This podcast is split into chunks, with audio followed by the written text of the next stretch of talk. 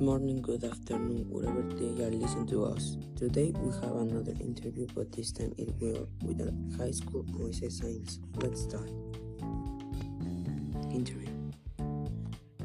What is your name? My name is Mario Uriel Galindo Lobato. How old are you? I am 12 years old.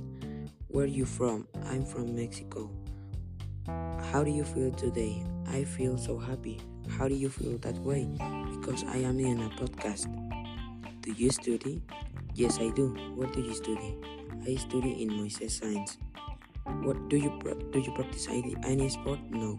What is your favorite music? My favorite music is black metal. What is your favorite food? Hamburger. What is your favorite singer? Matthew Bellamy. How do you spell your name?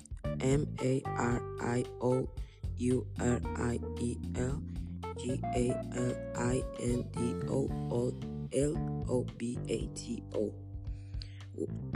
What do you what do you do in your free time? I play video games. Well, it seems that if you are a good person, what do you the interview looks like, Mario? Well, I like it a lot because I can express myself and I what do in this quarantine. And I want to thank you for having invited me to your podcast, Armando. You're welcome, Mario. Well, this is all the podcast. I hope you liked the interview a lot, and you know where we'll see you. Bye bye.